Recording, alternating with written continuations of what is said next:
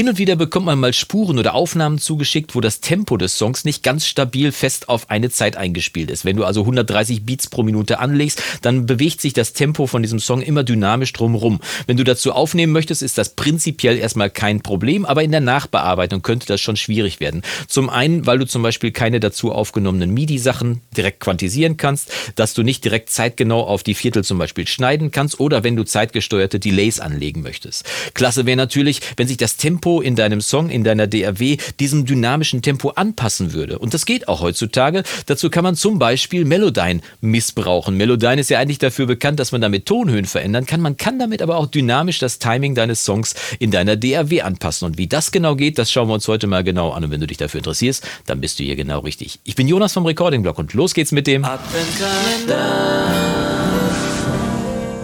Mit freundlicher Unterstützung vom Music Store Professional. Tag und schön, dass du wieder eingeschaltet hast zu einem weiteren Video- und Recording-Blog Adventskalender 2020 und Songs und Spuren, die mit einem dynamischen, also mit einem variablen Tempo eingespielt wurden, sind schon was Feines. Denn die haben nicht diesen robotischen, immer auf dem Rastercharakter, sondern die wirken menschlicher, organischer und fühlen sich einfach ein bisschen angenehmer beim Anhören an.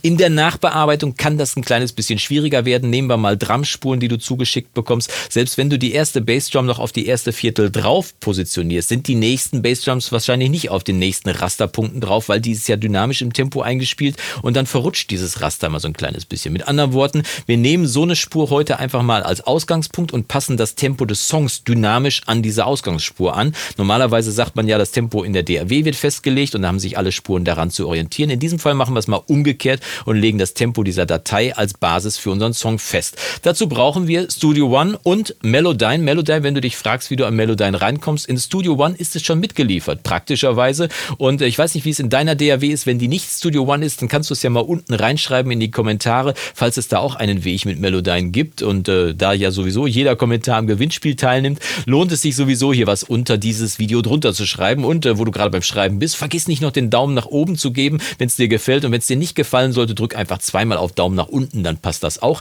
Aber wir gucken jetzt mal, wie wir dieses Tempo dynamisch anpassen können in unserem Song. Zunächst einmal haben wir hier eine Tempospur hier oben. Falls du die nicht finden solltest in deinem Studio One, das ist diese kleine Uhr, die du hier oben siehst, in diesem ganzen Auswahlfenster. Wenn du die anklickst, dann wird die Tempospur geöffnet und falls du diese Uhr auch nicht finden solltest, dann kann es sein, dass hier deine, deine Ausgangsspuren zu klein sind, dann wird das nämlich hier nicht angezeigt. Also hier einfach mal ein bisschen breiter machen die Spuren zack, und dann kommen alle anderen Icons hier auch und dann kannst du auch deine Tempospur anklicken. Als nächstes solltest du sicherstellen, dass die Datei, die dieses dynamische Tempo hat, dass die keine eigene Datei, kein eigenes Dateitempo eingestellt hat. Du klickst einfach mit der rechten Maustaste und kriegst dann von dieser Datei hier sämtliche Informationen angezeigt, unter anderem das Dateitempo. Hier sollte keines stehen. Falls da ein Wert eingetragen sein sollte, dann solltest du hier einfach doppelt draufklicken und mit der Entfernen-Taste einfach nichts daraus machen und dann wird hier keines angegeben. So, dann hat deine Datei schon mal kein fest vorgegebenes Tempo. Das ist wichtig für das weitere Vorgehen hier. So, wie geht's weiter? Wir brauchen Melodyne. Das ist ganz einfach aufzurufen. Mit der rechten Maustaste einfach nochmal hier auf die Datei drauf und dann unter dem Punkt Audio einfach auswählen. Hier mit Melodyne bearbeiten oder Kommando M respektive auf dem PC dann Steuerung M drücken und schon geht Melodyne auf und analysiert deinen Song auch direkt. Das heißt, hier wird direkt analysiert. Natürlich sucht Melodyne nach verschiedenen Tonhöhen. Das ist ja die Grundkompetenz von Melodyne, Tonhöhen zu korrigieren. Aber hier auf der linken Seite, da kannst du sehen, dass hier auch ein Tempo ermittelt wurde. 133 ist das Tempo, was ich vorher angegeben habe, fest angegeben habe in meiner DAW. Das habe ich so durch Tippen auf so eine App am Handy grob ermittelt. Das heißt, so ist die Ausgangsbasis gewesen. Und daneben steht das Tempo, was Studio, was äh, Melodyne Melodyne selber ermittelt hat.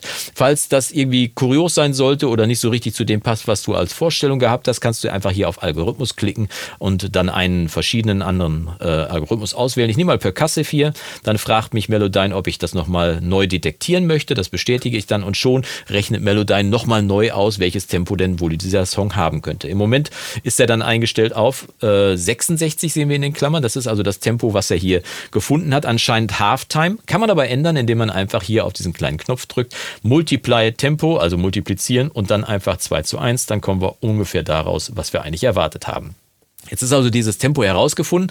Jetzt müssen wir das als nächstes auf unsere Datei als Dateitempo äh, übertragen und diese dynamischen Punkte, die Melodyne jetzt ermittelt hat, die werden auch dynamisch auf diese Spur übertragen. Mit anderen Worten, wir klicken nochmal auf diesen kleinen Pfeil und sagen ihm Confirm, also bestätige Tempo 127 Beats pro Minute bis 134 Beats pro Minute, so ist es richtig, äh, als Pfeiltempo. Da klicken wir mal drauf und schon wird dieses dynamisch ermittelte Tempo wird jetzt auf diese Datei übertragen. Jetzt haben wir es aber immer noch nicht in der DAW drin. Was machen wir also? Wir nehmen einfach, die Tempospur haben wir ja schon auf, nehmen einfach per Drag and Drop unsere Datei, die wir hier haben und schieben die einfach mal hier oben rein. Zack. Und du siehst, dass jetzt hier ein paar Punkte dazugekommen sind. An diesen Stellen hat jetzt äh, die, ist jetzt das Dateitempo übertragen worden auf die Tempospur und das Dateitempo, das variable Dateitempo von unserer Ausgangsspur ist jetzt auf diese Tempospur übertragen worden. Und wir hören mal, ob unser Klick wohl synchron mit dem läuft, was hier vorher gewesen, also was hier die Ausgangsbasis gewesen ist. Das ist übrigens äh, Cold Days in the Sun, einer meiner Lieblingssongs von den Foo Fighters, zu dem ich demnächst trommeln will und dafür brauche ich dringend eine feste Glock.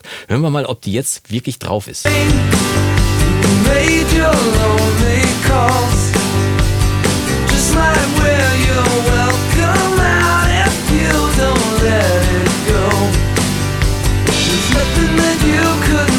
Also das Tempo scheint drauf zu sein. Ich mache es nochmal rückgängig, damit du hören kannst, wie es vorher gewesen ist. Also Tempo nochmal rausnehmen.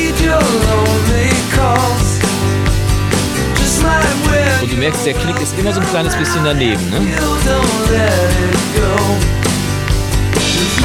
Machen wir nochmal wieder zurück. Wir ziehen wieder das Tempo auf die Tempospur. Und nochmal. Major lonely calls,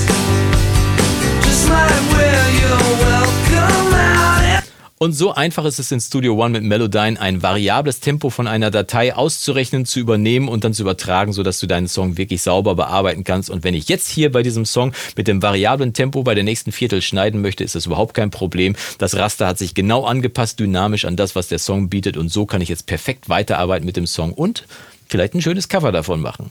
Ich wünsche dir jetzt viel Erfolg beim Nachmachen und wie gesagt, falls du andere Erfahrungen gemacht hast in anderen DAWs, schreib sie gerne unten in die Kommentare und wir sehen uns dann morgen zu einem weiteren Video im Recording-Blog und bis dahin wünsche ich dir vom Guten nur das Beste, mach's gut und Yassou!